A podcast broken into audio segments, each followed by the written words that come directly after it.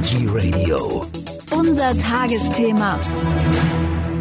Am Mikrofon ist Michael Kiesewetter. Wir sprechen jetzt über Magen- und Darmerkrankungen natürlich behandeln, einfache Therapien, die wirklich helfen. Und da ist bei mir zu Gast am Telefon Dr. Andrea Flemmer. Herzlich willkommen, Frau Dr. Flemmer. Herzlichen Dank für die Einladung. Frau Dr. Flemmer, Magen- und Darmerkrankungen natürlich behandeln. Also ich höre ja oft, äh, wenn, wenn da jemand mit zum Arzt geht, dann bekommt er so äh, irgendwas mit Prezol hinten dran, irgendwelche Pillen, aber die sollen ja auch sehr gefährlich sein. Kann ich denn überhaupt was machen auf natürlichem Wege? Ach, da gibt es jede Menge Mittel. Also äh, nur die Flohsamenschalen allein. Das muss ein wirkliches Wundermittel sein. Also die, die meisten vertragen es, gibt nur ganz wenige, die das nicht vertragen, aber diese Flohsamenschalen sind offensichtlich ideal. Sie helfen bei Verstopfung, sie helfen bei Durchfall, also einfach ideal. Bei Magen- und Darmproblemen oder vor allem bei Darmproblemen äh, kann man die nur empfehlen. Die macht man, glaube ich, so, oder kann man mit ins Müsli machen, ne? Ja, also am besten nur die äh, Schalen dann äh, kaufen mhm. oder schauen, was die Apothekerin dann entsprechend empfiehlt. Und das kann man überall reinmachen. Man muss nur aufpassen, dass, äh, weil sie Wasser anziehen. Also man muss da zu viel trinken. Also das heißt, die quellen dann auch auf, wahrscheinlich ja, im Magen. Ne? Genau. Und äh, also Flohsamenschalen, ja. Wie sieht das eigentlich aus mit diesen neuen Superfoods? Also Chiasamen fällt mir da ein. Hab, haben die auch eine Bedeutung? Also für die Verdauung habe ich da noch nichts gefunden. Aber bei diesem Superfood bin ich sowieso immer sehr vorsichtig. Wenn's, äh, es gibt sehr viel deutsches Superfood, da brauche ich nicht aus Südamerika oder was was holen. Das würde auch der Klimabilanz wahrscheinlich besser gut tun, wenn wir da eventuell auf Leinsamen zurückgreifen. Ja, Leinsamen, die werden äh, ungefähr genauso gut eingeschätzt wie Flohsamen. Hat Leinsamen auch was zu tun mit Magen-Darm? Die kann man genauso gegen Verstopfung verwenden und sind, also da habe ich äh, das entsprechende Rezept im Buch, kein Problem, sind, werden auch von Ärzteseite empfohlen.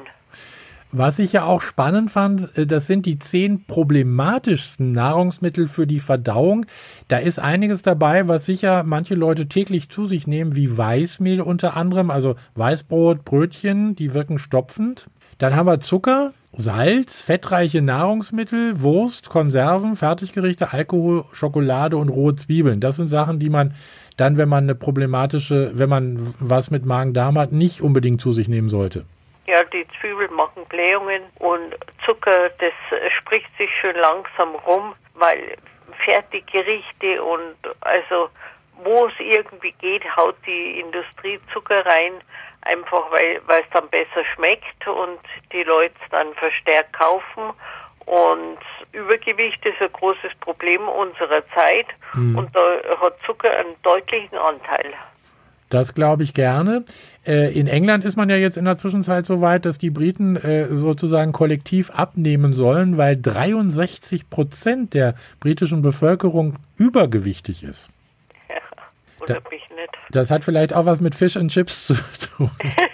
ja, also die, ja, auch das BSE kam ja aus, aus Großbritannien. Ja. Also ist schwierig. Die Ernährungsform gilt nicht als die gesündeste. Also dann kümmern wir uns jetzt nochmal um äh, die Dinge, die dann äh, angebracht sind, wenn man eben Magen- und Darmprobleme hat. Da gibt es, glaube ich, auch eine ganze Menge Kräuter und Gewürze. Ja. Was empfehlen hab, Sie da besonders? Ich habe die sogar zusammengefasst hinten, weil manche einfach bei verschiedenen Problemen helfen. Ja. Kamillentee zum Beispiel, also die äh, Kamille hilft halt, wenn es am Übel ist und wenn man Blähungen hat und darum habe ich die dann zusammengefasst am Schluss des Buches, weil sonst hätte ich bei, bei verschiedenen Problemen immer wieder auf, darauf hinweisen müssen, wie man Kamille am besten zubereitet und so. Kamille ist ja, glaube ich, so der Klassiker. Ne? Das es ja schon, schon immer. Hat ja Oma ja. schon empfohlen irgendwie. Ja, ja. Ich habe immer gewusst, als Kind, wenn ich Kamillentee kriege und ihn wirklich trinke, mhm. weil ich fand den Geschmack nicht besonders angenehm, aber dann wusste ich, dann geht es mir richtig schlecht. Wie ist es mit Fenchel? Das ist ja auch so ein bisschen bitter, ne? Ja, ja Bitterstoffe sind generell für die Verdauung gut. Also am schlimmsten ist Wermut. Äh, der ist wirklich extrem bitter, wenn man äh, den äh, so als Wermuttee trinkt. Wenn man den runterkriegt, alle Achtung, ich krieg's nicht. Den gibt's aber auch in Form dann von Tabletten. Dann kann man es einfach schlucken. Ich habe auch was von der Enzianwurzel gelesen. Ja, ist genauso. Bei Enzianwurzel äh, hilft auch gegen vieles. Und, ich glaube, der Klassiker in der Zwischenzeit ist ja auch Ingwer. Ja, gegen Entzünd Entzündungen jeglicher Art, also gegen Blähungen. Also was äh, Ingwer ist, ist sehr hilfreich. Wie bereitet man den eigentlich richtig zu? Ob ich ja jetzt, ob man da absolut richtig sagen kann, also ich kenne es halt so, wir kaufen uns im, im Naturkostladen Ingwer, sodass ja keine Pestizide dran sind und dann äh, schneidet man das in, in Stücken und übergießt es dann mit kochendem Wasser und lässt ziehen. Braucht man nicht groß aufpassen, mindestens fünf Minuten oder zehn Minuten und dann sieht man ab und das kann man trinken. Manche, die machen ein bisschen Zitronensaft dazu, dann soll spritziger sein, aber ich mag ihn so auch. Ich habe äh, auch andere Rezepte gelesen, wo man den also 15 oder 20 Minuten kochen soll. Ich weiß nicht, ob das, ob das so hilfreich ist nie gehört, ob das mehr bringt. Also man muss halt die Scheiben sehr dünn schneiden. Ja. Und also wenn man damit Kochenwasser übergießt, dann, dann reicht es. Diese Sachen, die Sie empfehlen in Ihrem Buch, die sind ja dann aber doch eher dafür geeignet, also ich sag mal, wenn, wenn ich mal was Falsches gegessen habe oder äh, wenn ich mal irgendwie so eine leichte Übelkeit habe, also wenn das irgendwie alles nicht weggeht, dann ist doch der Weg zum Arzt angeraten, oder? Also ich äh, bringe dann bei den entsprechenden Kapiteln, wann man zum Arzt gehen soll. Das ist bei Verstopfung und so, wenn man das mit Flohsamen und so korrigieren kann, ja. wunderbar. Wenn es gar nicht weggeht, hilft der Gang zum Arzt. Also ich bringe es bei entsprechenden Kapiteln weil also, wenn dann Blut im Stuhl ist oder sowas, um Himmels Willen sofort zum Arzt. Das, also sowas tue ich mir gar nicht an, dass ich die Leute dann nicht zum Arzt schicke. Also äh, bei entsprechenden Problemen, äh, auf die ich in den entsprechenden Kapiteln hinweise, äh, bringe ich dann immer schnell zum Arzt oder da sollte vielleicht mal ein Arztbesuch in Frage kommen oder so. Also das ist bei manchen Problemen geht's und kann man auch zuwarten und bei manchen sollte man schleunigst zum Arzt. Sie haben im Buch auch einen Abschnitt über Kümmel und da erinnere ich mich an den Tee. Da gibt es auch so einen Tee Anis, Fenchel und Kümmel. Das mhm. ist doch auch für den Magen geeignet. Ja, ja. Also das ist auch eine gute, gute Geschichte. Knoblauch habe ich auch gesehen und sogar Kaffee. Ja, wegen der Chlorogensäure.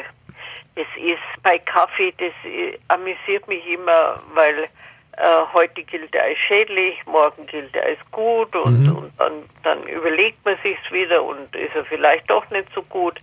Aber Kaffee, es gibt, ich habe in, in meinem Buch ihr bei irgendeiner Krankheit äh, ist er nicht so äh, hilfreich. Also äh, Magengeschwür, soweit ich weiß, weil er halt auch die Salzsäureproduktion anregt. Ja. Aber sonst so wie früher, dass man ja keinen Kaffee trinken soll, das gilt längst nicht mehr. Da haben sie in den USA, da haben sie halt auch gemeint, die müssten viel kränker sein nach dem, was sie so essen.